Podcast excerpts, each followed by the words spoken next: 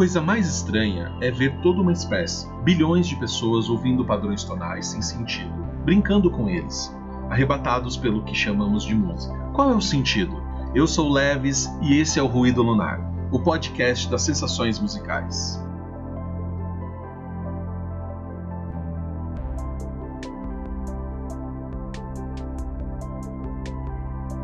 Então, pessoal, estamos começando mais um Ruído Lunar e hoje eu recebo aqui o Vinho como convidado especial que vocês amaram, que vocês conheceram no, no episódio LGBT Music. Oi, Vinho, tudo bem? Olá, que prazer estar aqui de ah. volta. Obrigado pelo convite. Perfeito. E, como sempre, Rê, nossa singer, nossa psicóloga e cantora maravilhosa. E Daniel, nosso curador musical incrível. Nossa, eu tô com medo desse termo aí, mas tudo bem, vamos lá. Vamos aí. Vamos Ai, aí. gente. Olha, é o seguinte, é muito louco. Eu, eu falei hoje pra Rê que eu tô com muita vontade de, de tomar um remédio e voltar no tempo para poder lidar com algumas coisas que eu fiz errado na minha vida, algumas coisas assim que Sabe assim? A gente conversou, Rê, não foi? Uhum. Muito louco isso, né? Vocês têm vontade também de voltar no tempo? Como que é isso? Não. Eu não tenho. Menor não. paciência para reviver o que eu vi no passado. Gente, eu, eu, eu, sempre penso, eu tô melhor hoje do que anteontem, do que ontem. Tá melhor agora. Eu acho que é sempre melhor você achar que você tá melhor hoje do que antes. Sim. E eu acho que querer voltar é tão triste. Sim, sem dúvida. Há momentos, há momentos que eu gostaria de recordar. Assim, eu lembro com saudade, etc. Mas dizer, vamos voltar 20 anos, eu digo, não, porque nem, nem tudo foi bom. Prefiro agora. Eu tô mais velho, eu tô mais maduro, entendeu? Eu tô mais consciente das coisas, tenho mais responsabilidades afetivas, emocionais, com dinheiro, entendeu? Com a forma como eu faço minhas decisões. Tá muito mais leve agora do que antes. Sim, não quero voltar pro passado, não. As pessoas é falam que existe uma diferença entre nostalgia e saudade. Não sei onde eu li isso, na verdade. Mas que saudade é uma coisa gostosa, que você tem um saudosismo, uma lembrança boa. E a nostalgia é aquela vontade de voltar no tempo, de viver alguma coisa novamente. Assim. E eu Sim. acho isso tão doloroso. É doloroso. Ah, e você, Daniel? A gente tá aqui tomando essa cerveja e você nem. Não, eu, eu concordo tá com o Vinho. Eu, celular. Todo ano, para mim, sempre é o melhor, cara. Todo ano que eu tô vivendo é o melhor. Não tem como eu, eu voltar, de jeito nenhum. Minha vida sempre é melhor no presente. Ai, não em 2020, né? Não 2020. Não 2020, mas... Não 2020. Esse ano pode ser deletado. Pode ser. pode acabar. Pode Anulado. Ai, gente. Cancelado. Mas é porque assim. É porque assim, eu, eu vou pedir uma ajuda para vocês, porque eu, eu, diferente de vocês, eu quero. Eu, sabe por quê? É. Porque eu precisava entender por que a gente tá aqui, tá, tá assim desse jeito. Então, por isso que eu queria voltar. Mas eu só vou pedir ajuda de vocês para eu tentar ligar os pontos aqui. Okay. Pode ser? Pode sim. Ah, então beleza, então. Eu tava, eu tava vendo, assim, gente, aconteceu muita coisa de 2010 para cá, né? De 2010 para cá a gente teve crise, a gente teve a internet. Eu acho que o lance da internet, o avanço da tecnologia, na verdade, né? A gente o WhatsApp, teve aí. O WhatsApp chegou para ficar quando, assim? 2012, 2010 já tinha, mas eu acho que 2012, 2013 foi o auge, né? Foi, não foi? Foi o, o começo do boom. Né? É, a gente começou... Aí entraram. Na verdade, a tecnologia de smartphone só foi mesmo pegar no Brasil a partir do iPhone 3. Lembra? S3, uma gente, coisa assim. Gente, Levi, você tá super antenado. Minha filha, nem te conto. Tô passada. Porque antes a gente não tinha. Não era um celular com. Não era um smartphone. A gente usava aquele celular com lanterninha o máximo que tinha era aquela, aquele teclado QWERTY, né, com blue, era BlackBerry que chamava? É, era o estilo é, BlackBerry, Blackberry. isso mesmo. É. O meu primeiro smartphone foi em 2007, 2008, 2007. que era aquele Samsung, que já dava para ver e-mails, dava ah, para Facebook. Google já existia, a gente usava, existia o Google Reader, o Google Calendar, existia uhum. tudo isso, mas eu acho, eu acho não, né? Começou a vir os, os aplicativos, né? E todos esses, esses apoiadores aí vieram a partir de 2012, 2010, sim, popularizou no Brasil, né? Uhum. E começou. E aí a informação também começou a rodar mais, eu acho, né? Porque uhum. a gente, eu lembro, sei lá, eu indo para Lan House antes de 2010, ouvir música, baixar música, ou se não entrar num YouTube, sei lá, para ouvir música. Depois todo mundo começou a ter internet por um custo menor, a gente começou a assistir que nem a gente está fazendo aqui a partir do celular, eu estou fazendo hoje, a uhum. gravação nossa, né? Isso eu acho muito louco. Né? Antigamente a gente não tinha isso. Mas, assim, eu ouço as músicas de 30 anos atrás, mas o que estava acontecendo quanto eu estava ouvindo música de 30 anos, 40, 50 anos atrás. Eu, eu queria ver isso com vocês, entendeu? Para ver se vale a pena ou não. O que vocês acham? Vamos lá. Eu acho Vamos que tem lá. coisas que são interessantes a gente observar com as tecnologias, que, por exemplo, eu trabalho pesquisando música, né? Uhum. E se não houvesse o avanço das tecnologias para os streamings, eu jamais teria acesso ao catálogo tão vasto que eu tenho hoje online. Uhum. Há 20 anos atrás, aguardar o lançamento de um disco era complicado. Ainda uhum. mais um país como o Brasil, que temos muitos problemas de distribuição, inclusive de renda, uhum. o álbum chegar até a minha cidade, Salvador, a, e nem sempre chegava no preço justo. E aí tinha todo um rolê para conseguir conseguir o dinheiro, para conseguir o disco, ou, ou, tinha que gravar em fita cassete, uhum. ou pedir emprestado. Demorava, a informação era mais demorada de chegar, né? Em contrapartida, eu entendo que quando os discos eram lançados, a gente tinha tempo de ouvir os discos com calma, né? Eu me lembro uhum. de passar férias ouvindo dois, três discos. E hoje, com essa coisa do catálogo online, né? Seja de filme, seja de música, é tudo muito. E esse consumo de tudo muito acaba se perdendo alguma coisa no meio do caminho, né? Porque tudo fica vira meio que fragmento, né? É um fragmento de um livro, um fragmento de um texto, é o um fragmento de uma música, é um fragmento de um álbum. E aí se para de ouvir álbum, vai pro single, né? Volta como era no passado, né? Não se lança mais álbuns, lançam singles, né? E vai se testando o single, ver o que faz mais sucesso ou não aí passa para outro single e se perde o compromisso com a feitura de um disco, né? O conceito de um disco. Mas se perde o interesse lembra, em fazer. Você lembra a partir de quando que isso começou, Vim? A partir de Olha, eu essa, acredito essa que essa virada, eu acho que a, a, o primeiro grande avanço foi a chegada do Napster, né? O, a criação da MP3 e, a, e o compartilhamento desse arquivo MP3 Sim. foi uma coisa que foi revolucionária. Inclusive, eu olhando a apresentação do Video Music Awards de 2000, você deve, deve se lembrar disso, alguém deve ter assistido o Video Music Awards de 2000, que teve a Cristina Aguilera com o cara do Limp Bizkit, teve a, a Britney Spears fazendo striptease com a Again No Satisfaction. Ah, sei, e, e Você deve se lembrar que naquele, naquele evento do, do Video Music Awards, o Sean Fanning, que foi o criador do Napster, estava em disputa judicial é, com Metallica, porque as gravadoras não sabiam ainda como reagir com a chegada do MP3 assim, se via a perda de dinheiro, mas não sabia capitalizar, né? As gravadoras ficaram desesperadas porque era uma coisa muito nova, inesperada, e não se sabia o que, o que fazer, o que agir. Então, a primeira pessoa a pensar em capitalizar esse compartilhamento de arquivos foi o Steve Jobs. E é tanto que veio a chegada do iPod, muito devido à chegada do, do, do, arquivo MP3, que é que sai da coisa do portátil, que a gente alguém deve ter pego a época do Walkman, do Discman, Sim. e aí o arquivo comprimido num pendrive ficou mais fácil de transportar.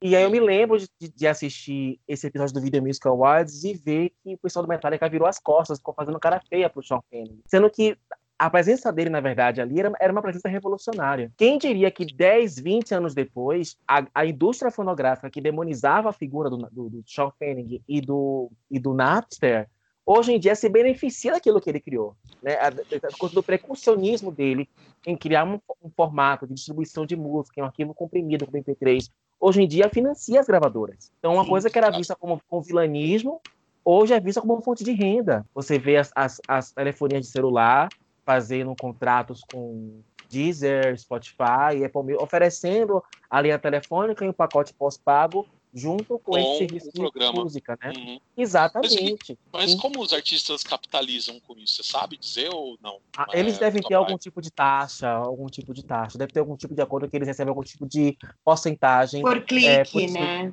É, pro, pra, streaming. Para cada música streamada é um é 0,0 dólar, entendeu? No, no Spotify. No Deezer sim, sim, eu acho que é um pouco mais um pouco maiorzinho o valor. Então assim, é, né? São o, quanto mais você toca, quanto mais o cara vai tocando ali, mais ele vai ganhando os royalties dele ali, tá? Inclusive, é. eu acho que é até mais fácil é, com os streamings, é mais fácil você acompanhar pelos números, né? Se há algum tipo de desvio, você consegue hoje em dia ver quem é seu público, onde você está sendo mais tocado. Porque hum. antigamente não tinha como fazer. Os dados estão ali, né? A análise era mais difícil de fazer, era mais manual, né? É, sim, então, sim. Você consegue, através dos, dos analíticos, né, dos algoritmos, ver quem é seu público, a cidade que mais te ouve, qual é a faixa etária do seu público. Então, eu acho isso revolucionário. Na questão Com certeza. Da... Eu acho revolucionário. A gente só tem ganhado através dos anos é, se a gente realmente sabe utilizar essas ferramentas de tecnologia a, a nosso favor demorou para as gravadoras acordarem e verem que havia uma forma de você Positiva, capitalizar né? em cima do compartilhamento de arquivos, né? É tanto que ninguém hoje em dia, imagina alguém falar assim, eu vou passar um final de... que antigamente eu fazia isso, pegava um final de semana, ficava atrás de arquivo para baixar álbum pelo RapidShare, pelo ForShared, hum. pelo Rapid Vocês devem lembrar disso. Ninguém faz isso. Gente, eu tô lembrando que quando eu quando eu entrei na rádio, eu era estagiária, eu fui trabalhar como rádio escuta. Aí eu tinha que ficar escutando a programação das concorrentes e anotando para passar para o marketing, para eles tirarem os dados do que estava sendo mais tocado. Era tudo na mão. Sim, imagina. Assim. E eu não sabia, eu não sabia quais, quais eram os nomes das músicas, quais eram os nomes dos artistas. Eu tinha que sair correndo da sala que eu ficava, num, num piso superior, para ir para o estúdio. E aí eu perguntava para o locutor: Meu, me passa o nome. E aí eu fui aprendendo com isso, mas. Gente. Olha que. Ma... É, isso, olha que coisa! Não é maravilhoso você hoje em dia tocar música. Desculpa te interromper, perdão. Não, pode falar, pode falar, pode falar. Não é maravilhoso. Desculpa, é, não, imagina que maravilha você hoje em dia estar tá num lugar, escutar uma música, uma padaria, e você ligar o Shazam e identificar a música na hora. Isso é muito incrível. Isso é mágico. Tem playlist só do Shazam. Eu tô na balada, coloco Shazam, eu tô no, no Uber, Shazam, todo lugar. Todo lugar. Não Assistindo filme o tempo todo. Eu viajei uma vez, numa viagem sozinha, encontrei um israelense que tinha uma cultura musical. Ele trabalhava com trilha sonora de animação, vai vendo. Uhum. E aí ele tinha uma cultura musical muito vasta e a gente ficava fazendo um jogo com o Shazam. Então, uma hora ele me apresentava uma música, eu roubava, outra hora eu apresentava uma música, ele roubava. Gente, é, é, impressionante. No interior da Bahia, sim, num lugar que você jamais pensaria que você teria acesso a uma música israelense, uhum. a tecnologia é realmente fantástica. Com certeza. Isso, né? Que bom, né, que chegamos nisso. E olha que coisa Vocês boa. Como tem algo positivo? E a gente tem YouTube com vídeos antigos que a gente via quando era criança. Tem, eu chamo o YouTube os deuses do YouTube, né? A galera que na verdade fornece esse material maravilhoso de coisas que a gente não podia, jamais poderia pensar em rever, propagandas antigas, comerciais antigos, tudo uhum. disponibilizado de forma, é, enfim, no YouTube, né? Eu acho isso é, revolucionário, mesmo. É, deixa, eu, deixa eu levantar uma questão aqui que acho que serve para todo mundo, principalmente para o vinho que consome muitas coisas de, de décadas passadas, é, principalmente de música brasileira. O que acontece, né? É indústria só mesmo? Tudo, tu, tudo é indústria? Ou realmente uma questão de o gosto, a, a, o nosso gosto, quando eu falo nosso, eu estou falando do, do, povo em geral, né? Sei lá, a partir dessa, desse top 100 que, que, que a gente analisou aqui, de, dessa lista de músicas dos anos 2000, né, dos anos 2010 para cá, que eu fico me, o que eu fico em dúvida é assim, o que que acontece? É, é, é jabá, é indústria, porque não é falta de lançamentos, né? Não é falta de lançamento sei lá, vamos, vamos fazer um recorte na música brasileira. Cara, tem muita coisa louca, interessante que, que, que, é lançado todo ano. Sei lá, não sei se vocês. Eh, eu vou falar alguns nomes aqui, quem quiser. Karina Bu, Lucas Santana, uh, Metá Metá, Bugarins, sabe? Baco Exu do Blues, Bexiga 70. Todas essas bandas são, são bandas super brasileiras, assim, que, que fazem um som autoral digamos assim, digamos que seja uma nova música brasileira, como em geral são chamados assim. Por que esses caras não tocam na rádio? Porque são músicas altamente pop e, e inteligentes e, e, com bons acordes, com boas melodias. Por que isso não. não viraliza, é, sabe? Por que isso não toca na novela? Porque sempre pegam, é, ou pega, sei lá, numa novela da Globo, por exemplo, ou se usa muito é, o, o sertanejo atual, né, massificado pra cacete, porque essa que é a grande questão, é a massificação, aquela porra tocando toda hora no seu ouvido, sempre, só aquilo, só aquilo. Por que não coloca outras bandas, outras, outros, outros sons novos que tá acontecendo, né? E, e, e, você vê que quando que, que essas bandas é, fazem um relativo sucesso, quando você vai no show deles, sei lá, no show do Metá Metá mesmo, velho, sempre tá cheio e é um público que, que realmente gosta deles, assim. É bateria, a voz magnífica da Jussara Massal, uh, um, um, um, um, saxofone e o baixo, cara. É incrível. O show desses caras são incríveis. Lota Sesc, sabe? Lota outros lugares. Por que não toca, velho? O que, que acontece com a gente? O que é jabá? é cultura, o, que que tá, o que que tá errado, o que que tá, o que que tá certo, por que não tem espaço? Alguém? Eu acho e... que tem, eu acho que tem um pouco a ver assim com cultura. E eu acho que existem algumas pessoas que realmente não gostam de consumir aquilo que está no meio popular. Então, talvez se essas bandas que você está mencionando chegassem no grande público, algumas pessoas deixassem de gostar também, sabe? Mas assim, não, não é nada sofisticado. Não é nada sofisticado, entendeu? Não é, não é uma super banda sofisticada que cabeçona pra caralho. Sei lá, uma música da Karina Burro mesmo, que ela é pernambucana. Uhum. Cara, é fácil de cantar. É, é uma coisa pop, simples. Eu, o que que falta, né, pra, pra isso é, pegar? tem né? aquele exemplo da Duda Beat, que tocou na, na novela. Do uhum. bichinho, Uh, essa nem música sabia, nem sabia rádio, que essa música é, é muito legal. Tocou na, na novela, fez um Isso. certo burburinho, mas eu, eu acho que vai muito do jabá, sim. Eu acho que o jabá ele alimenta as rádios e, e querendo ou não, a rádio ela é muito ouvida na, em massa, né? Muito ouvida. Agora é importante, é, mas é importante a gente frisar também que com, uh, com o streaming, uh, muitos artistas acabaram ganhando espaço também, e eles são muito consumidos por um grande público, que é deles. Então eu acho que a internet ela vem a favor também uh, dos artistas. Que aquilo, né? Sentido, a né? internet, né? a internet a gente está falando aí de é, menos de 30% do, da população tem internet por mais que o cara tenha um celular, ele não uhum. tem, ele não, o celular às vezes não é bom para ter um Spotify, sabe uhum. assim, essas coisas. Na nossa realidade, né? É até uma discussão que a, a, o Ministério da Educação usou muito, porque ah, vamos ter aula online ou não. Muita gente não tinha como acessar as aulas online, né? A gente tem esse problema, né? E assim, é um problema e é uma e ao mesmo tempo é a realidade, musicalmente falando, onde as pessoas consomem ainda o que toca na rádio. As pessoas ainda consomem aquilo que toca. Então assim, até eu tava naquele, naquela entrevista com o Roberto, ele falou assim, ó, o Jabá existe. Jabá existe, sim a, a Universal, a Som Livre vai pagar para a rádio uhum. para tocar o artista dele. Mas, ou pagar para não tocar. Ou pagar para não tocar. Ou pagar para não tocar, boicotando outro artista. Mas independente disso, o que vai prevalecer é o povo.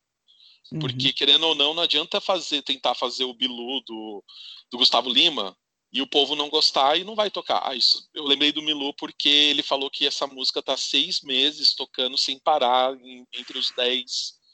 Os dez mais tocados do, da rádio, assim, é um fenômeno essa música. Ele, ele comenta disso no, na entrevista. E eu acredito nisso, acho que faz sentido. É, eu, eu penso de, de uma forma até parecida com você, porque assim, a cena alternativa vai sempre procurar uma forma de subverter essa ordem, né? Uhum. O sucesso ele advém da vitrine feita através das novelas e do programa do Faustão, por exemplo. Sim, sim. Eu acho que a cena alternativa vai. O mercado, enfim, vai sempre criar uma forma de subverter essa ordem. Eu já vi isso uhum. acontecer uhum. diversas vezes. Antes mesmo da internet, por exemplo. É, eu já vi artistas baianos acontecerem graças à pirataria. Uhum. De uma gravação ao vivo fazer tanto sucesso entre os pirateiros entre os praieiros e as barraquinhas de praia, os, ca os caras se vendiam é, cafezinho, que quando a indústria foi e quando a indústria foi, nossa, tem um cara fazendo sucesso aqui, vamos ver quem é esse cara. E aí já era tarde demais. A gente, uhum. eu já vi, eu vi isso acontecer com a banda Calypso, por exemplo. A banda Calypso só foi acontecer de fato quando eles entenderam que ninguém queria, as gravadoras uhum. não queriam saber, né?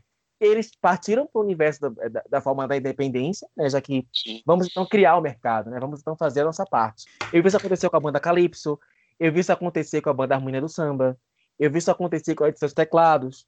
É, uhum. Tiririca, por exemplo, com Florentina de Jesus, foi por causa da pirataria. Né? Então, muitos artistas vão acabar criando formas de Legal. subverter essa ordem. O público acaba apontando o que ele quer ouvir. Né? Nem sempre tem que se esperar que tem que ir para o Faustão para denotar sucesso, tem que ir para novela. Acho que hoje em dia não se precisa, não se pensa mais né? nessa disposição do trabalho. Acredito eu que a, os novos softwares Muita gente consegue, hoje em dia, produzir uma música sozinha em casa com seu laptop, com computador. Sim, sim. E consegue, e consegue disponibilizar isso em plataformas sem precisar de uma grande gravadora por trás. Se eu sozinho sei como fazer, é, patrocinar os meus posts, então eu consigo divulgar essas redes sociais e aos poucos eu consigo formar meu público, eu, eu, não sei, na verdade, o que seria sucesso para cada um de vocês. Você tem que questionar para vocês o que é sinônimo de sucesso. O que, o que é sucesso para você, né? É a aclamação popular por um todo, é a massificação por um todo, ou você conquistar o seu público, ter um público seleto, ser feliz e se sustentar aquele trabalho com o seu público seleto. Depende muito do, da sua expectativa do que é sucesso também, né? Faz sentido. Eu, eu ia falar que, assim, falando em pirataria e falando também de, de cena independente e tudo mais, um movimento que aconteceu muito forte em 2010 para cá, por conta desse disso que você falou, Vinho, que é o cara fazer a música, colocar na plataforma e aquilo bombar, que é o movimento da, dos virais, né? A gente teve um viral maravilhoso, né, mundialmente falando, o Psy lá na Coreia, que gravou Sim. Gangnam Style. Style. E aquilo virou uma febre e só foi só foi superado agora, recentemente, Despacito, e teve outra outro clipe também que superou essa música. E também, assim, teve a Rebecca Black, não sei se vocês lembram, que cantava Friday, isso em 2000. Era uma, era uma, foi uma menina que lançou uma música de 15 anos, 16 anos, eu não lembro, que era uma música com as amigas dela dirigindo um carro. Lógico que aquilo virou um, que é um viral de zoeira, mas foi uma música que tocou em todo lugar, que as artistas pop regravaram, regravaram não, reproduziram em seus shows, né, enfim.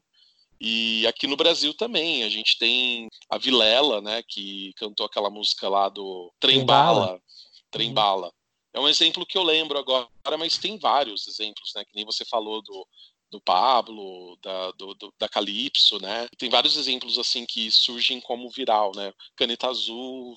Que subvertem, eu acho excelente quando você consegue subverter a ordem, né? Ah, gente, eu sei lá. Eu, eu tava aqui pensando até assim, essa década trouxe muita coisa interessante pra gente como lição, né?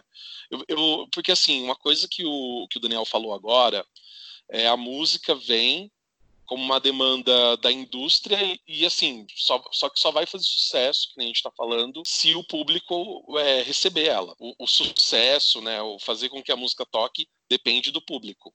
Então essa demanda é do público, né? Então, assim, por exemplo, ah, é uma música que, que fala mais sobre esperança, que fala.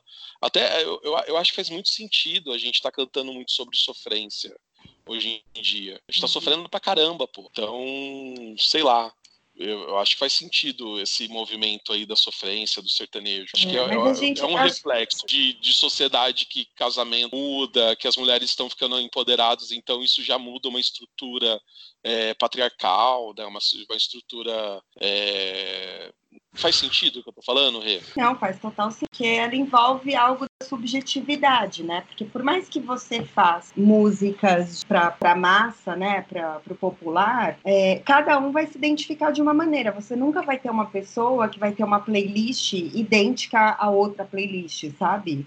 Cada um vai consumir aquilo que, que tem mais a ver consigo mesmo. E eu acho que sendo um fenômeno que é produzido pelo homem, né, e considerando que a gente está em constante transformação, é, é, algo que vai sendo um, tanto uh, produzido e reproduzido por um determinado nicho, mas também vai ser uh, influenciado por esse mesmo nicho, entende? Então eu acho que esse movimento ele é muito constante né, na, na história da música e tem absolutamente tudo a ver com um movimento, com um momento sócio-histórico de determinado período, né? Sim, e... eu penso da mesma forma, inclusive da forma com que o próprio sertanejo canta a sua, canta, canta a sua história, né? Porque se a gente for uhum. observar o histórico da música sertaneja nos anos 80, o que era de fato uma coisa mais caipira, ele cantava as coisas da sua terra, né? As suas vivências da sua terra, do, da vida de campo, da vida rural, da zona rural. Uhum. Eram amores que não tinham essa temática que tem hoje. Então você observa que, que é o homem saiu do campo, né? O sertanejo ele sai do campo, ele vai para o asfalto, ele pega o caminhão, ele começa a ser influenciado é, pela música eletrônica e, e a própria a própria interferência urbana faz com que ele tenha uma outra visão, né? Sim. Sabe uma coisa que eu cantar... adoro? Assim, é só para não perder. É uma coisa que eu adoro no sertanejo é que ele era chamado de universitário, né? ah, mas não, isso não é, não é, isso, isso na verdade é um circuito era o circuito feito no, nas festas de universidade. Sim, sim, né? sim. Mas sabe, sabe é, que faz sentido então... para mim? É assim, a, do, o quanto de 2010 para cá as pessoas volta, é, começaram a estudar, o quanto houve a, essa abertura, né? Até por conta do, dos uhum. governos, né? Que, e, e, dos incentivos tal. E eu acho que Tal isso faz qual não era Collor?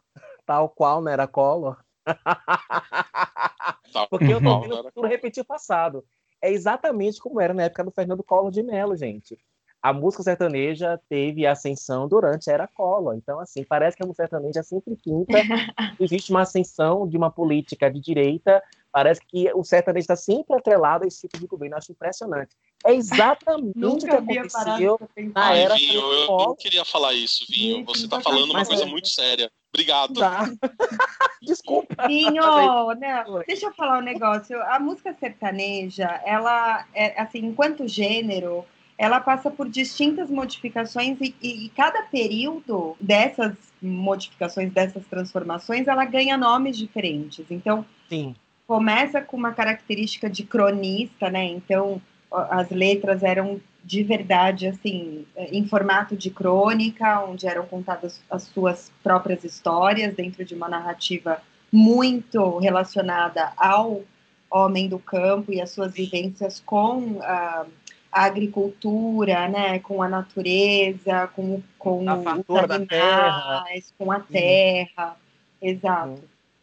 Quando chegar para chamar, quando ele ganha o nome de sertanejo universitário, é porque nesse momento os estudantes começam a vir em massa para a capital. E esses estudantes do interior trazem muito essa música sertaneja que já estava rolando, esse sertanejo universitário já estava rolando lá em Goiás, em Minas, né? Já estava rolando algumas coisas lá. E quando chega aqui é porque chega com esses estudantes, e por isso que ele ganha o nome de universitário. Da mesma maneira que hoje, como tem as mulheres, ganha o nome de feminejo. Mas no fundo é um fenômeno interessante a música sertaneja, porque de fato ela está muito ela está muito presente em todas as décadas, né? Na, no meio popular. É, ela está mesmo. Mas, uh, sei lá, eu, já, eu, eu concordo com aquela teoria que, assim, o homem do campo, ele é, é, do campo, né? Ele é um cara braçal, ele é um cara que cultiva a terra, que põe a mão, tal. Então, assim, isso demanda muito esforço e faz com que ele tenha muita propriedade no que ele está fazendo e no sentido assim, ele também tenha muitos uma ligação muito forte com o que ele está fazendo, um carinho, um cuidado, uma coisa assim, meio assim, isso aqui é meu, ninguém toma. Entendeu? Então, é, tem outra coisa just... também, né? A música sertaneja ela tem forte influência religiosa também tem isso. E assim, e a religião também dá essa, esse poder de isso é meu, isso daqui ninguém toma. Então, assim, se a gente for ver, aí ele vai reclamar sobre as infidelidades, né? Então ele vai reclamar é, se alguém mexer no dinheiro dele, se alguém mexer naquilo que ele produziu e lutou muito para conseguir, porque o Brasil demanda luta, né? Com a tributação é. maluca que a gente tem, com tudo isso, é muita luta. Então esses caras eles se eles acham que estão lutando mais do que qualquer ser humano no mundo está lutando. E aí eles descobrem que alguém roubou, a mídia está falando que alguém roubou, né? O dinheiro dele, um, uma administração, sei lá, eles vêm com esse é, discurso, né? Então, assim, eu vejo isso muito nas músicas também, assim, uh, não é só uma questão política, né? É uma questão, assim, de vida. Eles estão sempre reclamando a traição, estão sempre reclamando, sabe assim, por uma questão de. É, de, é uma é meu, reprodução. Ninguém mexe. É, é fica numa reprodução desse, desse patriarcado, né? Desse, desse lugar que a gente tem machista, né? É, tem algumas canções, algumas canções da moda de viola, as mais antigas, que trazem o feminicídio de maneira absolutamente naturalizada, então, sim, é uma reprodução que ela vem acontecendo até hoje. Né? O claro que Júnior, existe... o Júnior ia arrancar a cabeça da Maria Chiquinha. Então, foi é, né? Da mesma forma que o outro lá matou a cabocla Teresa lá, porque ela traiu ele. Mas tem algumas letras das próprias mulheres que acabam também hum, reforçando um pouco esse lugar. Então, de verdade, eu, é algo cultural e, vou... e muito eu só vou fazer uma pontuação aqui no que vocês estão falando, gente, porque é o seguinte: essa questão de você falar de traição nas canções não é uma coisa exclusiva do sertanejo. Se você for pegar músicas de Erivelto Martins da Voz de Oliveira, as respostas que eles davam das traições de um do outro é uma coisa que já existia. Tipo então, assim, É, então assim, relatar a traição em letra de música não é uma coisa exclusiva do sertanejo de, nem, do, nem do de hoje, nem do passado. A traição é uma, é uma, das, é uma das facetas do amor, e seja sambista, seja pagodeiro, seja uhum. cantor romântico, seja uhum. do arrocha, porque o arrocha é, eu acho que na verdade o sertanejo de hoje, de hoje, ele tem muito mais influências do, do desse som do arrocha que Pablo faz, que Nira Guerreira faz. Então, o estilo de som, essa coisa, tá, tá tudo, tudo, tudo essa, esse, essas dobradas da, da bateria eletrônica, é muito parecido com aquilo que a, que a Bahia produz no arrocha, né? E todos viram neo-sertanejo, que não é o sertanejo que Leandro Leonardo fazia, que não é o Zé de Camargo e Luciano fazia, que não é o que o Chororó fazia, que não é o que Tonico, Tonico Tinoco fazia. Ele, como eu disse para vocês, né, ele sai dessa coisa da moda de viola, essa coisa da rabeca, essa coisa com som mais é, é, som mais rústico, rural, né, com craviola, da rabeca, do, do bandolim, sai disso e tem adesões eletrônicas e ele, ele começa a cantar uma coisa mais vivida na cidade grande, das festas da cidade grande, né? das noitadas da cidade grande, que é muito parecido com os, estu os estudantes de universidades que frequentam as chopadas de medicina, enfim, seja lá o que for. É um, é um histórico de quem vivencia as balas da grande cidade. Não tem nada a ver com que o sertanejo vive no campo. Sim, sim. Mas não perde a característica de contar história, né? Sim, sem dúvida, sem dúvida.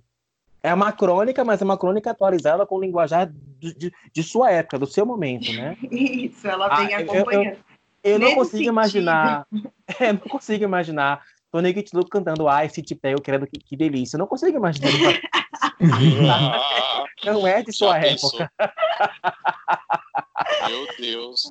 Ai, ai. Talvez o Leonardo, né? Talvez o Leonardo, né? Mas essa coisa de. Inclusive, quando falam muito da, da.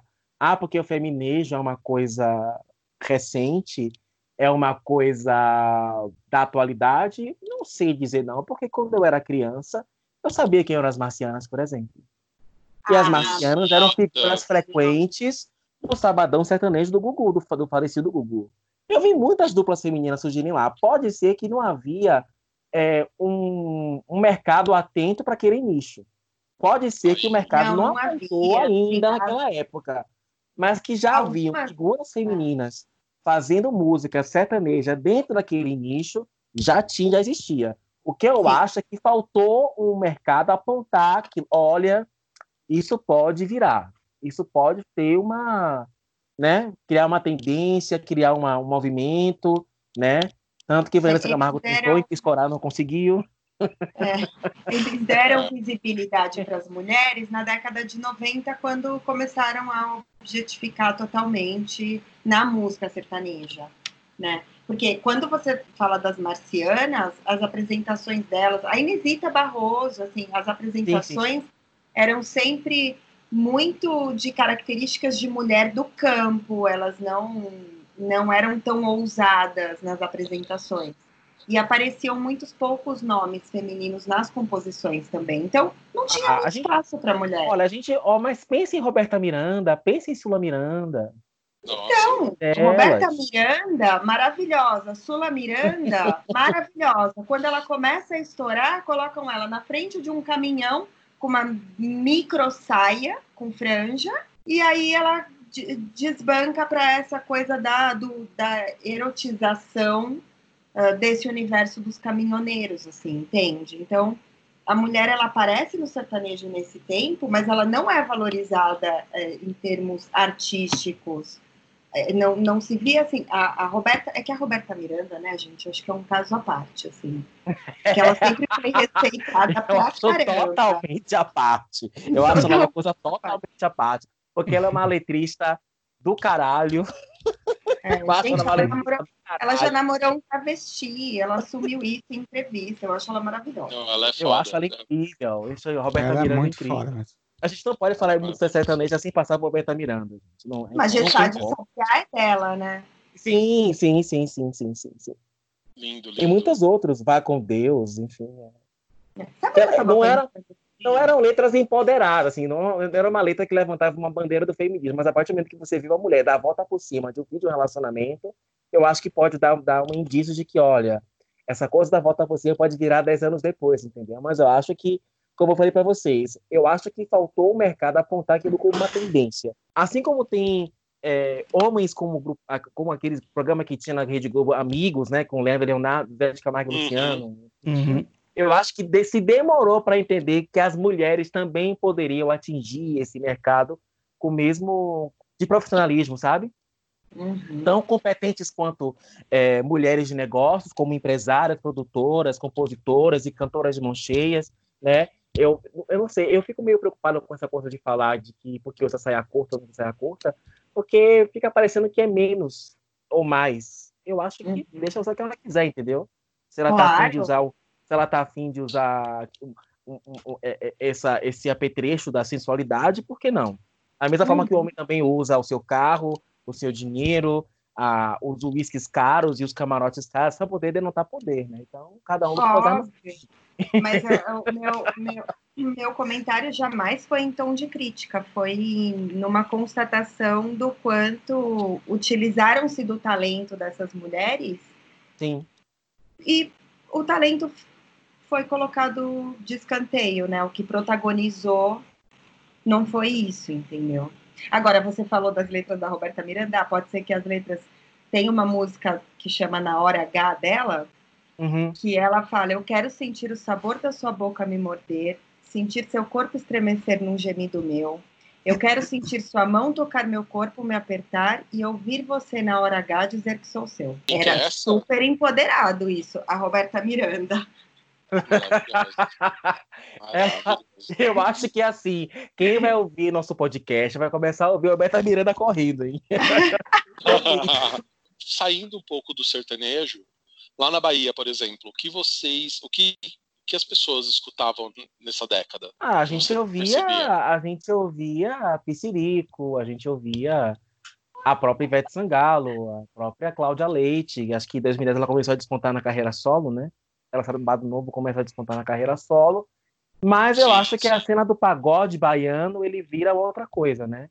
Que não é mais o pagode visto com o grupo El Chan. Não é mais o pagode do El Chan, que é a coisa mais quente do universo 2000. Em 2000 isso fica meio que baratinado, né?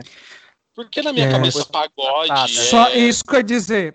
Eu ia dizer isso. Aguenta aí, aguenta aí, aguenta aí. Então, é, o Vinho deve saber disso. Pessoal, aqui, Vinho, na, no Salvador, na São Paulo, tem, tem um negócio esquisito. Eles colocam dentro do, da sacola do axé tudo que vem da Bahia, não. sacou? Eles não, não. não, não fazem diferença do, do pagodão Ai, baiano ao axé pop da, da Daniela Mercury, por exemplo. Tava, ó, posso falar uma coisa? Eu tava com muito medo desse episódio dar errado. Mas por só por, por essa explicação eu já tô feliz, assim. Obrigado. Mas que explicação. que você vai dar agora. O que é pagode, o que é axé. E por que eu acho que pagode é só, só, é porque... é só sei quando lá, se... o... É, harmonia. É, porque... é, quando se pensa em axé music, a gente pensa muito naquilo que é cantado no carnaval, né? Uhum. E o carnaval é muita coisa. O carnaval não é só. É, é muita coisa, né? Pra mas mim, dizer que o axé music. Mas dizer que axé music é o que o Tchan faz, não é. O que o Tchan faz é pagode. Pagode. Como assim? É o pagode sambaduro. É o pagode sambaduro ou swingueira. Pagode, pagode sambaduro é É, mas aí, mas aí o que Cadiga ele faz é pagode romântico. Ah. É pagode romântico, né? que tem a influência do samba, mas a Bahia a influência do samba de roda, né? Então o samba, o samba carioca, ele tem, enfim, são muitas, são muitas influências, né? Mas, mas o que é, é axé? Quem é axé para você? Assim, é o chiclete? É, a, é o chiclete pode ser considerado o axé music, sim. O asa de águia pode ser considerado, a, apesar de que o chiclete com bananas de águia, eles, eles na verdade eles viam é, na verdade, o, o Asa de Águia ele veio do rock, né? Se você for observar uhum. o Asa uhum. de Águia, sim, sim, eles total. calcaram o som deles no rock. Uhum. A pegada era uma coisa mais roqueira, né? Verdade. O Chiclete com Banana, eles vieram é, apoiados através dos galopes juninos. Aquele tum, tum, tum, tum, tum, tum, tum, tum, tum, tum. Da Melinha, mais ou menos. Isso, é, isso que é a Melinha com... É quando o vento sacode a cabeleira. É uma coisa que o Chiclete fazia parecido. Exatamente. E eles foram colocando essas coisas do galope junino cada vez mais fortes nas canções. Então tá. Mas eu acho que o Axé Music tem essa coisa que é uma coisa muito plural, porque é tanta coisa, mas a gente tem que saber separar as coisas, né? Vamos lá. O Olodum é o quê? Olodum? Olodum é samba reggae. Samba reggae. Meu Deus! Olodum é samba reggae. É. Ai, samba reggae. Eu vou pedir uma pizza agora pra mim. Não, é aí, aí fica essa coisa, da, na Bahia só tem axé? Não. Não, temos, temos também rock. Temos baianos do rock, né? As pessoas esquecem, por exemplo, que Raul Seixas é, é baiano. Raul Seixas. Tem a Pitty, maravilhoso. Né? Tem aquela banda que eu adorava, a Penélope, a banda Penélope. Charmosa. É, é, é antigo, é charmosa. É, que toda banda que tem coloca o nome de estrangeiro com coisa já patenteada dá problema, né? Dá problema. Quest, vira J Quest, Penélope sabe que vai dar problema e usa mesmo assim, parece que faz de propósito. O J é, Quest é o nome? Era J Quest no começo. J Quest, do desenho, da Hanna-Barbera. Exato. E isso mesmo, aí teve que dar pra J Quest. Ai, gente. Mas, é, vocês perguntaram que a gente estava vendo em 2010. Então, gente, é, para, o El Chan cai meio que cai, cai da moda, né? Porque acho que desgasta a coisa das danças temáticas, né? Havaí, Japão, Egito. eu adorava, eu adorava aquilo. É porque chega uma hora que a fórmula desgasta. E assim, ou sim, você se sim. renova, ou. Mas eu acho que já caiu em 2000, né? Em 2000 já estava caído. Aí né? a gente tem, na verdade, a ascensão de outros grupos de pagode com outras referências. Aí vem a banda Piscirico, vem a Harmonia do Samba. Ai, como é o nome daquela vem... banda que é aquele maravilhoso lá, gente? Daquele... Parangolé? Parangolé? É o Xande do Harmonia do Samba? Não, não, não é o Xande, é o outro. Ah, nossa, aí, aí começa a surgir Parangolé, aí vem, vem, vem outros grupos de pagode com outras referências e outras, outras dobradas rítmicas com outras, outras formas de bater é, seus tambores, suas percussões, e aí vai trazendo outras influências. Da mesma forma que o sertanejo se transforma, a música baiana vai se espaçando e vai chegar então, no que é Baiana System, isso. vai chegar no que é a banda Tocha, vai Exatamente. chegar no que. Entendeu? E por aí vai. Por aí Mas vai. Isso que eu falar, Vinho. Uh... É, é, isso que eu ia falar, Vinho. Se, se você estava ligado, né, o que a, o Atocha está fazendo, ele está pegando, né, é, essas influências de, de do, do, da cultura do, do Bez, né, do eletrônica, isso, misturando com misturando com o pagodão baiano, velho. Ele tá ficando uma coisa incrível. Nossa, é, incrível, cara. É, que foda. A tocha é incrível. Tanto a tocha quanto o Baiana System, é tanto a tocha quanto o Baiana System, eles caminham, eles caminham juntos, né? Porque eles usam as mesmas referências, eles têm as mesmas adesões. É, eu acho que o que se faz, o que eles fazem hoje em dia não tem nada a ver com o que Daniela Mercury fez nos anos 90, não tem nada a ver com o que a banda Eva fez na época.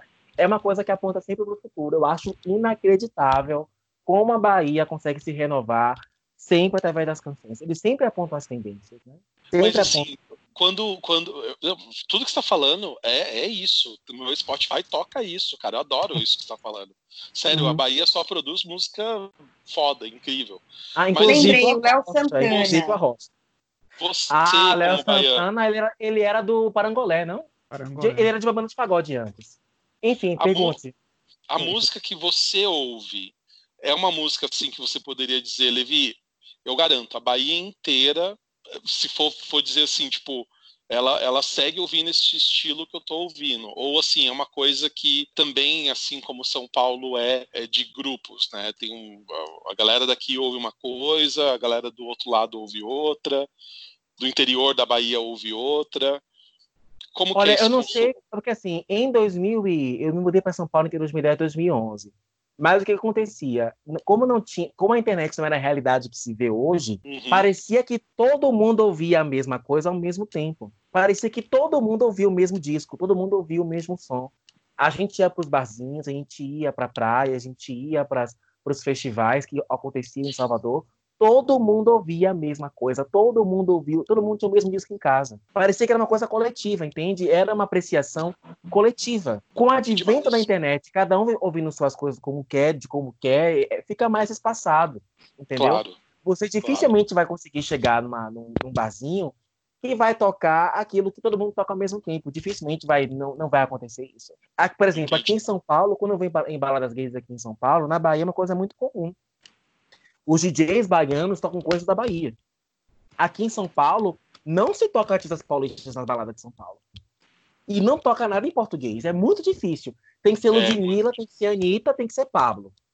Sim. Se não for isso, não toca nada que não seja fora da região, que esteja bombando no centro, nos, grandes centros.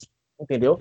Na Bahia, você vai ouvir funk, você vai ouvir hip hop, você vai ouvir a tocha, você vai ouvir a rocha, nas baladas gays de Salvador, Bahia. É uma coisa muito louca. Muito louca. Ô, Vinho, onde você ia lá? Ah, desculpa. Foi mal. Oi, em Salvador? Onde é que eu ia? Na, na São Sebastião, é isso? Ou naquela não, lá do, da Barra?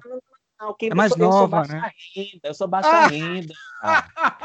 eu sou baixa renda. Eu não ando esse negócio de sangue, não andava nesses lugares. Só gostava de ir na rua Carlos Gomes, na, na, em Salvador. Ah, você, é o gostava de, você é um eu gostava, eu gostava do baixo patrício. baixo patrício. As ah, tá. travestinhas, bicha preta de baixa renda, entendeu? Faz maquiagem borrada. Pessoal, os, os, renegados, eu gosto de ir nesses lugares, porque a galera se diverte sem fazer carão, bicho.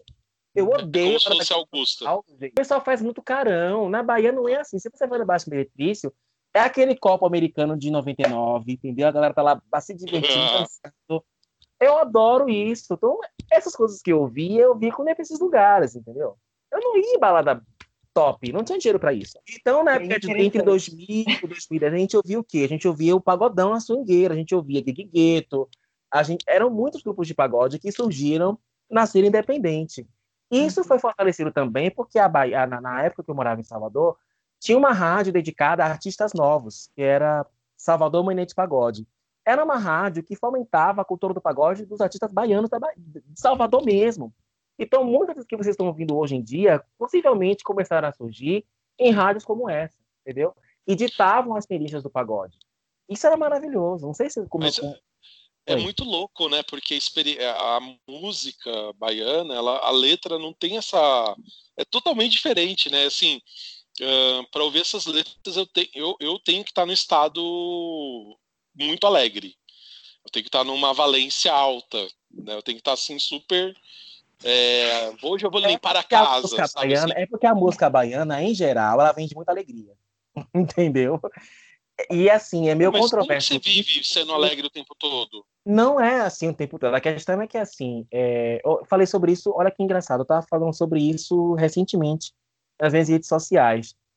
A música baiana parou de fazer protesto há muito tempo. Porque se você for observar a música baiana no, no, na sua gênese, que vem dos blocos afros, que era o Ilhaí, que é o Lodum, que é o Filho de Gandhi, as canções, na verdade, eram letras históricas que recontavam a história da diáspora africana. Eles falavam da África, falavam da referência africana, falavam coisas em Yorubá, falavam coisas de terreiro de candomblé, falava da cultura preta, entendeu? Fazia protesto de canções de letras sociopolíticas. Só que não é interessante para um bloco de carnaval, que é um bloco de carnaval de elite, frequentado por brancos, ficar ouvindo aquilo. Eu preciso vender alegria para turista ver.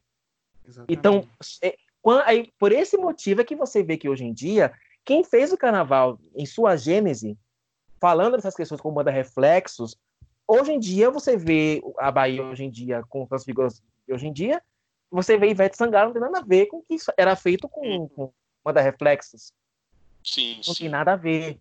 Entende? Então, justamente por esse motivo. Não é interessante para as grandes elites eu colocar um cantor que fique falando em desigualdade racial, em desigualdade social, que fique não, mas uma hora ou outra vem, um, vem uma pessoa falar disso, que nem a, a banda que vocês citaram há pouco. Que, a banda Reflexos? o lucro. Não, que canta o lucro, a nova, a, ah. dessas, dessas, épocas, que surgiu Baiana agora. System, Baiana System. Baiana System, é. Ah, essa música do super... lucro não é. Mas a música do lucro é uma, é uma, é uma música de, de flerte, é uma música de paquera. Não é uma música de protesto. Você, ah, pra já, eu é tenho essa lei. Pra você é Não, mas eu, eu vejo uma puta. Não, eu vejo uma puta. É... Como é que eu falo? Gente, olha uma... que incrível, né? A pessoa, é isso que eu ela, falo ela da tá falando. É, eu vejo ela falando sobre. É, uma, é um protesto para mim. Eu sempre vejo dessa forma, assim. Eu sempre. Quando ele fala do, do da situação do, do país, né? Ele começa falando disso na música, se eu não me engano. Não, ele fala as minas de mini saia. Não, essa música não. É a mesma música. É, é, é outra. Ela fala assim, Você, não, pra não, mim, não, é louco. É música de paquera, papai. É música de flerte, é música de, beija, de pegação. É pra dançar. Não, ó, eu, vou, eu, vou, te mostrar. Porque eu acho essa música tão. Eu já achava que era tipo, meu Deus, vou pôr minha roupa vermelha, um facão e, vou, e vou sair de silêncio sem documento. Mas o lucro é totalmente. Eu vou, eu vou, até pegar a letra aqui, gente. Né? Não, é porque é o seguinte: talvez o, o, o Levi ficou nesse esquema porque ele ficou nas primeiras letras. Ok, tem um lance ali de. Aqui, Tire as aqui, construções ó. da minha praia, né, né? É por isso que você tá. É, com, fala assim, ó, viajando, especulação né? imobiliária, o petróleo em alto mar, tipo, fala de todas essas paradas, assim, e faz um. Na minha cabeça era isso remonta, né? Tipo, traz a paquera para a situação, daquela situação toda. Menino, vivendo e aprendendo, quem diria? É porque a minha leitura da canção, eu, eu vou ter que realmente rever a letra e ver em que ponto tem essa crítica. Tem uma coisa meio crítica aqui, realmente. Mas a música Não, eu, é toda. Eu só via dessa forma. Leva... Eu, eu, eu canto chorando Oi. essa música, cara. Eu canto chorando, eu canto falando assim, mano, é isso Mas aí, eu acho véio. que a genialidade, digamos, vou falar genialidade que é para mim, tá? Não significa que é a opinião de vocês. Eu acho que a genialidade do. Qual é o nome desse cara? Do russo, Passapulso, o cara que, que é. canta essas músicas e faz essas paradas. É justamente isso. Ele não fica ele não fica nem para um lado nem para o outro. Ele consegue juntar uhum. a, a, a diversão com um lance ali para o cara ficar esperto, sacou? Tipo, como esses lances aí de, de especulação imobiliária e, e, e que para Realmente, eu acho que é duplo, é uma, é uma música dupla, na verdade, assim, né? De duplo sentido. No, é, você, para mim, é lucro, e, e, que tem a ver também com flerte também, não? Eu acho que, é, que é, eu vou, eu, é, é, é, por isso que eu parei para ler a letra, que agora eu tô interessado em discutir sobre essa letra, gente. Agora vocês estão pegaram. Agora, não, agora não, o bicho pegou. Me sentindo injustiçado, cara, pelo amor de Deus. É, não. Essa música ah, é ele muito... fala aqui. É, eu vou ler a letra, vou ler a letra. Ele fala aqui: tire as construções da minha praia, eu não consigo respirar. De fato, é, eu vou Cara, explicar. Eu tô arrepiado, eu tô arrepiado. Você falou que é arrepiado. Tá, eu vou explicar. Agora eu, eu recebi o toque nisso. Tá certo, tá certo, tá certo, tá certo, tá certo. Eu, eu recebi o toque. Eu vou explicar para você porque ele fala tira as coisas da minha praia. Eu acho que isso tem a ver com o seguinte. É, em Salvador, alguém já foi para Salvador aqui? Tem uma chamada Avenida ah, em Salvador. Alguém já foi para Salvador aqui? Alguém já foi para Salvador? Eu. Vocês conhecem a Avenida Sim. Contorno? Vocês eu conhecem conheço, a Avenida Contorno? Onde tem o Solar do Man? Onde tem o Solar do Inhão em Salvador? Solar do Inhão, sim, claro. Tá. Naquela região, na verdade, é uma região que, na verdade, era uma região que, na verdade, não era tão, não era tão apreciada, né? É uma uhum. região que tem uma vista linda para o mar, maravilhosa para o mar, mas a especulação imobiliária foi tanta que começaram a construir prédios de frente para o mar. Então, uhum. antigamente, quando você descia de ônibus na Avenida Cultura, você via aquela vista maravilhosa para o mar, sabe? O pôr do sol era uma coisa linda de se ver. E, de repente, você começou a ver muito prédio crescendo naquela região. Uhum. Então, eu acho que a letra, na verdade, ele pontua isso, né? Uhum. da minha praia não, é justamente essa coisa de você de você tirar a, a visagem mesmo da coisa, de tirar o barato da coisa. Uhum. Entendeu? E as meninas de Ministério não conseguem respirar. Especulação imobiliária e o petróleo em alto mar. É, a letra ela tem essa questão de, de protestar contra essa coisa da, da do, do, avanço da cidade, que vai para as grandes uhum. construções, tá, tá, tá, mas, ao mesmo tempo, ele leva essa coisa do tirar pra diversão, né? Pro flerte. Não, eu tô, não, é, assim, eu não tinha levado pro flerte. É, é, engraçado que é tá tão óbvio, porque ele fala assim, tá, isso daqui que tá acontecendo, do, da especulação imobiliária, tudo isso, é, é o avanço, lógico, do, da indústria e tudo mais, né, da, da, da construção tal, e isso aqui é lucro, mas assim, para mim você é lucro, né, uhum. para mim... O que realmente então, vale a pena, né? É o que é, ele já vale em cima da gatinha, é, tipo, usando, tá vendo ali, ó, aquelas empresas filha da puta tirando o nosso pôr do sol? É isso, é tipo isso. é isso aí. Sempre que eu ouvi essa música, eu sempre entendi a canção por um todo tudo levava pro flerte, né? Tudo levava pra paquera, do beijo na boca, uhum. A diversão, enfim. Meu Deus, gente. É, também, tá vendo? Também, também. Você vendo de um jeito e eu de outro, eu acabei vendo do teu jeito e você vendo. e do seu jeito. Eu adoro. ah, é isso. Ah, deixa, eu, deixa eu falar uma música também da Bahia. Eu não sei se o, o, o Vinho vai, vai lembrar. Você lembra dos Bambas? Sim. Recebo Bam Bam Bam. Eu adoro essa música até hoje, cara. Eu, receba, eu... receba o Bam Bam Bam. que isso? Cara, essa música é incrível. Ela, eu acho ela super divertida. E tá Mas é, sempre é, nas minhas isso. listas. Tá tocando. Não, não. É assim. Oh, é, se não aguenta para que veio, chega para debaixo curtir. Pode vir sem medo, que eu não mordo, eu só faço carinho. Mas se não sabe o movimento, chega aqui perto de mim. Então não perca tempo, meu dengo, vem fazer um chameguinho, receba, receba, recebo, bam, bam, bam. Essa música é incrível, eu adoro ela. Eu ouço um rock, daqui a pouco vem, vem ela, velho, meu dia muda completamente, assim, eu fico, velho... E meus amigos é, ficam é, vendo é no Spotify eu... que eu tô ouvindo essa música. Aí os caras ficam assim, cara, por que você tá ouvindo os bambas? É, os bambas, eles são bem ousados, porque as canções deles eles são bem ousados, porque assim, você vê a letra, mas só escutando você entender porque é tão gostoso ouvir. É porque ele começa, ele geralmente as canções começam assim, ou eles começam com rock e vai pra swingueira, ou começa com funk e vai pra swingueira, entendeu? E quando entra o cavaquinho, sabe aquela coisa que te, te, te perturba por dentro? Isso. Os bambas é isso, entendeu? E eu acho o som deles incrível. É, o som deles é incrível. incrível. É os bambas com Z, os bambas. Mas assim, eu ouve... amo os bambas é muito legal. Eu acho muito. Eu acho uma, das, uma banda legal de ouvir. Só isso mesmo. Entendi. Eu gosto, Nossa, que, eu que gosto. Bacana, eu toco aquela não legal. me chame, não. Não me chame, não, que eu vou. Venha, venha, venha, venha. Eu toco muito essa nos sets. Pô, legal. Adoro. Agora voltando a falar também. Um beijo, um beijo, um beijo pra trás. Um Lembro. beijo, um beijo, um beijo essa pra... Sem essa de né? aversão sem essa de preconceito, você não vai mudar o mundo.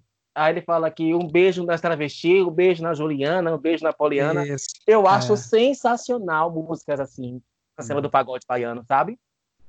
É muito. Eu, claro. É porque assim, a gente quer tanto discutir a diversidade e a gente não faz o principal que é incluir, né? Fazer inclusão, eu acho que é o primeiro passo para fazer a diversidade acontecer de fato. E eu acho que é um grande avanço quando você vê um grupo de pagode que é formado 100% por homens, que é uma cena totalmente machista e misógina mesmo, a gente sabe disso, não preciso romantizar.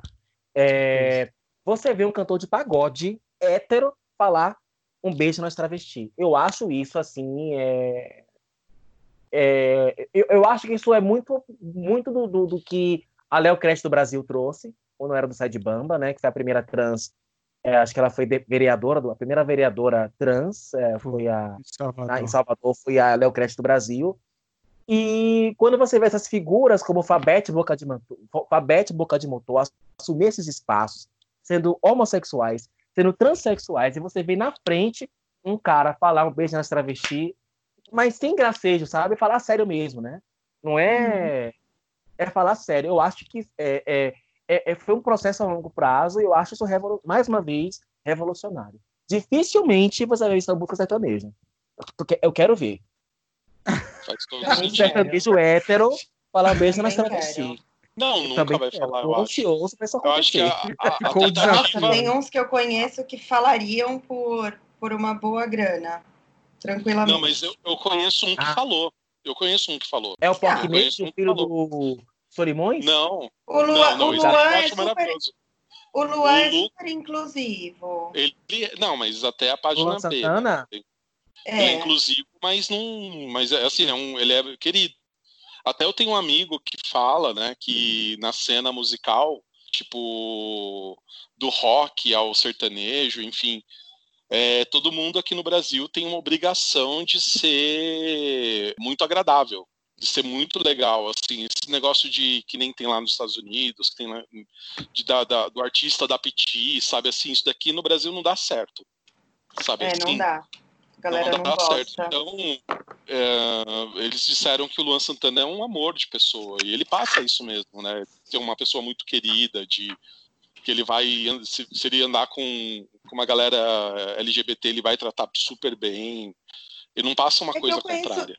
Sim, eu conheço pessoas da produção dele também que são LGBT e, e, e tem muito carinho, assim, sabe? Me parece é, ele... bem fácil de trabalhar. Diferente do Mas... que eu ouço de outros, assim. Mas o, o cara que, na verdade, gravou ele não falou um beijo na travesti, ele não fez nada disso. O que ele fez foi gravar com uma drag queen, gravou com a Pablo Vitar, o Lucas Luco, em 2018, 2017, eu não lembro. E a música, e foi a última música dele, porque ele foi é, massacrado. massacrado, assim, ele foi eliminado das paradas. Ele, ele, e ele depois deu uma entrevista. Muito bem Ele lembrado, falou sobre isso. Ele é. falou sobre isso. E a música foi um flop, né? Porque não pegou o sertanejo e também não pegou na, nas gays, né? Ninguém, é. ninguém ouviu essa música. Foi, ele foi um suicídio, praticamente, se for falar assim, em níveis estratégicos, foi um suicídio de carreira, praticamente. Né? É, é uma, é ele tem, é ele tem um, um estereótipo bem heterosão como é que eu posso falar sem ser pegador, né? Uma coisa assim. uma, uma, coisa assim, tipo. Eu não queria falar macho escroto, mas assim, eu não conheço ele, mas pensando no macho escroto, né? Num comum sense que a gente vem ouvindo, ele tem algumas características, assim, que eu acho que de alguma maneira. É, eu acho que ele me lembra muito o Gustavo Lima. Mas o Gustavo Lima, ele é esse cara que está falando. Ele tem essa essa coisa assim de tipo, é. apoiei Bolsonaro mesmo. Ah, eu vou dar festa e vou beber pra caramba na live. Ai, e, tô nem aí. O Gustavo Lima tem. E, e, é necessário reforçar esse estereótipo por uma questão também de. A gente fala tanto de. Não é reconhecimento, qual é a palavra que a gente usa? Representatividade. É, obrigado. A representatividade ela acontece há muitos anos, né? na, e na música sertaneja. Por isso que o Zezé de Camargo e o Luciano continuam, con, eles continuam falando as besteiras que eles falam, né, as coisas do politicamente incorreto, o que eles consideram assim o maior tragédia. Imagina, não vou falar o que eu penso sobre os, o, e, e, assim, isso é reforçado. Isso, essa coisa da representatividade, eles representam muita gente. Aquilo, você estava falando da Bahia e eu lembrei da, da minha cidade, que eu, eu, sou do interior de São Paulo. E assim, uma coisa que me deixou muito assustado, que foi quando me deu, eu, eu caiu, a, caiu a minha ficha assim que, mano, eu não tô em São Paulo, que assim, quando eu fui visitar lá a minha, minha cidade, eu fui passando nas casas e cada casa que eu passava era uma era um sertanejo diferente. Sabe uhum. assim, quando você está andando na rua e, e, é uma trilha sonora eterna? e era só sertanejo, velho. Era só sertanejo. Então, assim, o, a, a, unanimidade lá é o sertanejo. Uhum. As pessoas consomem muito esse tipo de música. E, e aí as letras é aquilo que a gente conhece, né? Eu lembro, me, me caiu a ficha quando lançaram aquela música, eu não sei quem canta, acho que é o Fernando Sorocaba, que é a música do cara que vai para Madrid. Você lembra dessa? Uhum. Que, que, é lá de 2013. São Paulo e Madrid. Uma coisa assim, que é realmente assim, é, é representa, essa música representa o, o, os universitários, que, que é uma uhum. galera que os pais já estão ganhando um dinheiro, uhum. uma ascensão aí da classe econômica tal, que podem Sim. viajar para Madrid, né? Então Sim. isso representa de, em todas as escalas, porque até quem nunca foi para Madrid, até quem nunca foi para nunca teve uma viagem internacional, uhum. Ele, tem, ele se sente representado pelo desejo de querer ir para Madrid, uhum. reencontrar uma mulher, enfim, encontrar a pessoa amada, né?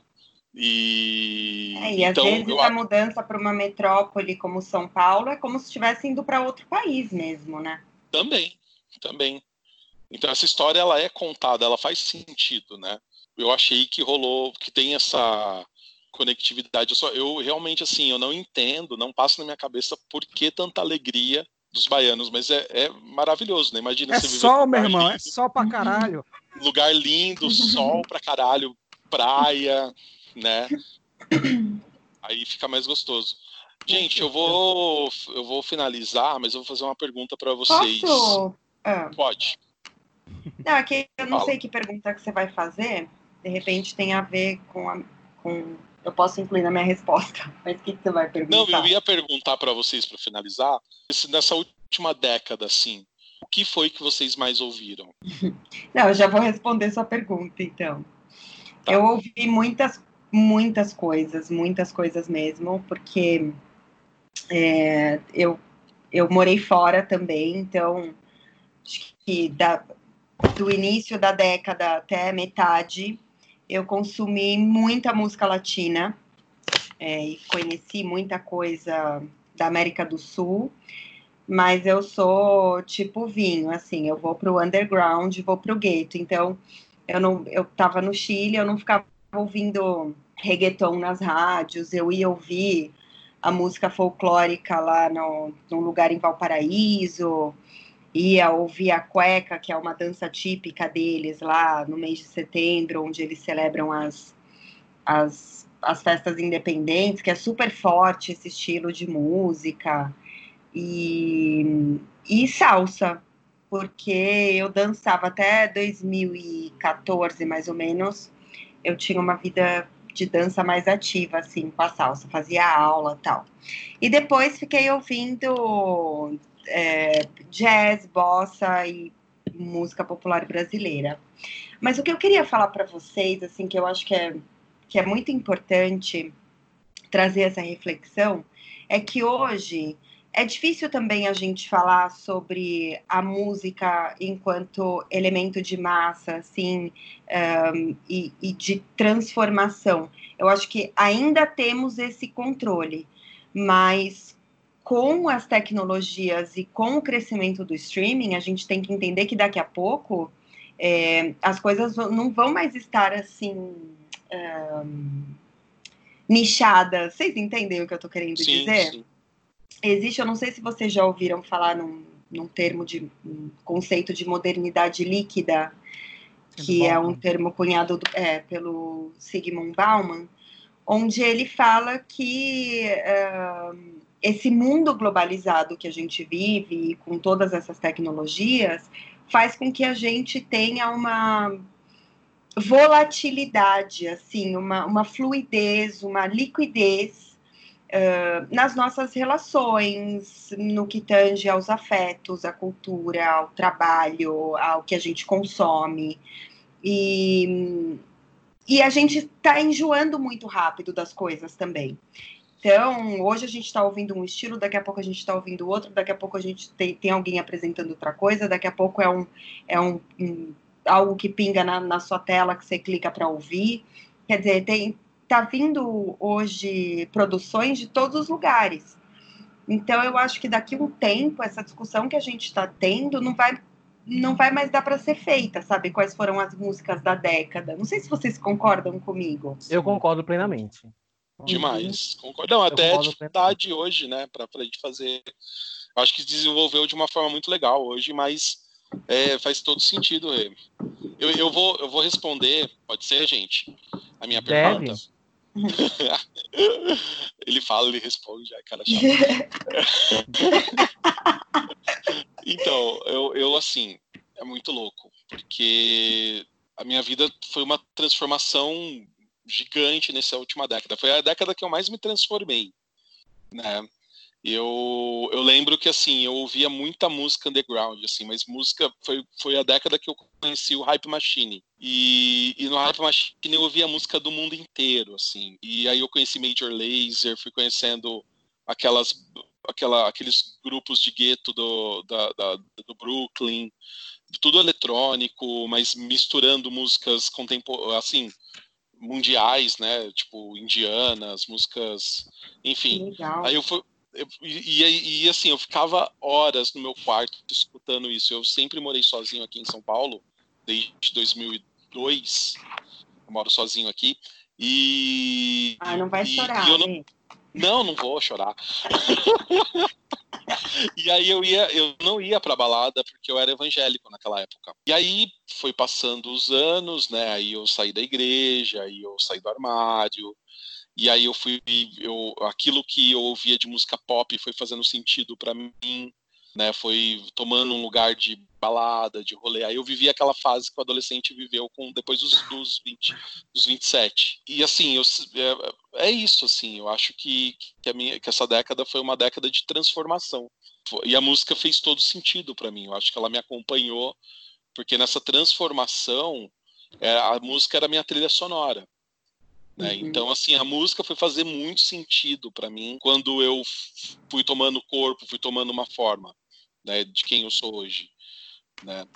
Então, para mim, foi uma década bem especial, né? Que aí eu fui, fui vou voltar a ouvir, é, desde ouvir músicas novas até ouvir uhum. músicas do lá dos anos 70, dos anos 60, dos anos 80, né?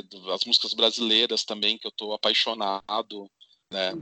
E é essa multiforme, nessas, essa, é, é eclético para mim esse ano, é muito eclético e muito envolvente, assim, porque a uhum. internet possibilitou isso, né? Ela me possibilitou ter contato com muitas, muitos estilos de música, né? E a nossa música principalmente. É Ai, a gente nem falou do soul, né? Ted Pendergrass, Marvin Gaye, essa Jill Scott, essa galera também, gente maravilhosa. Eu só, eu só comecei a ouvir tudo isso por conta da internet, sem dúvida. Maravilhoso. Eu acho que é engraçado, né? Algumas coisas, acho que realmente, o 2010 para cá, também mudou muita coisa da minha vida, mas não sei se foi por causa da internet. Não porque eu já, já, já tô na internet desde 99, mas, enfim, claro que influenciou. Hum. Mas, assim, eu acho legal é que, pegando um pouco do que o Levi falou, na, no meu caso, como eu fui uma pessoa é, versada no rock, né, desde criança, desde de adolescente, então o rock foi muito importante na minha vida. Só que o problema do rock é, é, é, e da música internacional, digamos, é que ela, ela te cega de certa forma, né? E você não fica vendo o que estava acontecendo, o que acontece aqui do teu lado, entendeu? Eu uhum. tive que, que sair da Bahia, cheguei aqui em 2012, eu tive que sair da Bahia, porque assim, você eu, eu vivia lá, claro que eu aproveitei muito a, a, a minha vida lá, né?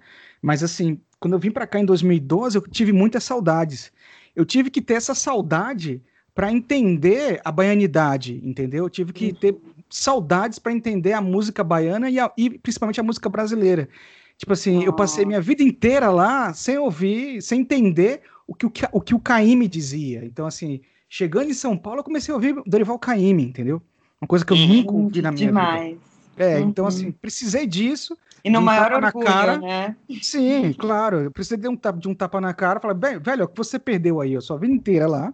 Olha as coisas que você perdeu. Então eu comecei a ter um resgate aqui em São Paulo de uma banhadidade que eu nem, nem exerci lá, como o Vinho exerceu, que eu tenho certeza que exerceu bem mais do que eu.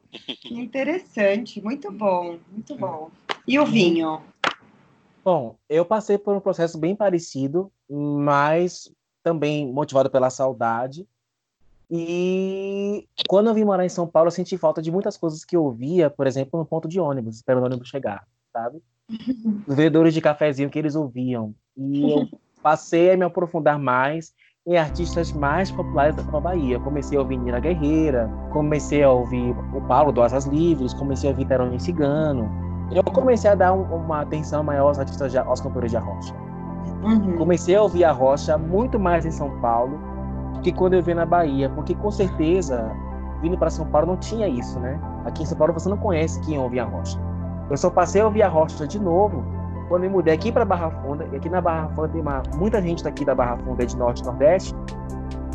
E os meus vizinhos são do Norte e Nordeste, por incrível que pareça. E aí, quando eu tô lavando roupa, tem um vizinho ouvindo forró, tem um vizinho ouvindo Luiz Gonzaga, tem um vizinho ouvindo calcinha preta. e eu comecei, entendeu? E aí são essas coisas que me, que me, que me remetem a, ao que eu via na Bahia de forma muito maciça, que eu já assim, não aguentava mais. É aquilo que eu não aguentava ouvir em Salvador, Bahia, aqui em São Paulo faz sentido ouvir, mais com uhum. aquele, com, com, aquele toque de nostalgia, né? Sim. Então eu passei a ouvir é, Calcinha Preta, é, eu comecei a ouvir os artistas de Arrocha, é, Aviões do Forró, depois que vim morar em São Paulo. Foi o mesmo processo. Gente, mas olha, é, é interessante isso, porque quando eu estive fora, eu consumi muita música brasileira e eu ouvia a Rádio Dourado pela, pela web todos os dias de manhã, normal. Quatro uhum. anos, mantendo a, mi, a minha rotininha de rádio, ouvindo muito bom. Caramba, gente, olha, a gente começou o programa falando. É, eu comecei falando, eu sinto saudade, não sei o que tem, não sei o que tem. Aí vocês, não, eu não sinto saudade. Não, eu mudei nostalgia, tudo discussão aí, cara. Agora a gente tá terminando chorando, né? Que bonito. Adorei, mano. Um dos melhores episódios. Obrigado, Vinho, por ter aceitado de novo. De verdade, olha. Você faz toda a diferença, mano. Obrigado mesmo, viu? Foi muito legal o episódio de hoje. Muito legal mesmo. Você Eu adorei. gostou? Ai, que legal. É bom. legal, legal. Legal, legal.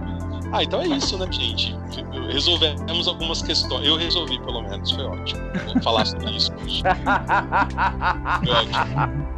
Agora eu vou esperar okay. um patrocinador pra, pra, Já pensou se tivesse um patrocinador agora? Muito legal. Eu falaria nesse espaço que eu tô falando.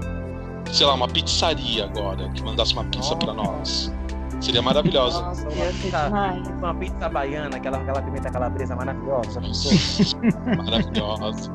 Gente, eu, eu, ainda não jantei. Vocês podem respeitar, por favor? Desculpa. Quem sabe no próximo capítulo, né, a gente já tem esse patrocinador. Gente, assim obrigado. Que assim seja, boa. Ah, obrigado, valeu demais, galera. Agora vamos que vamos e até a próxima. Falou, valeu. Tamo aí. Tchau, tchau.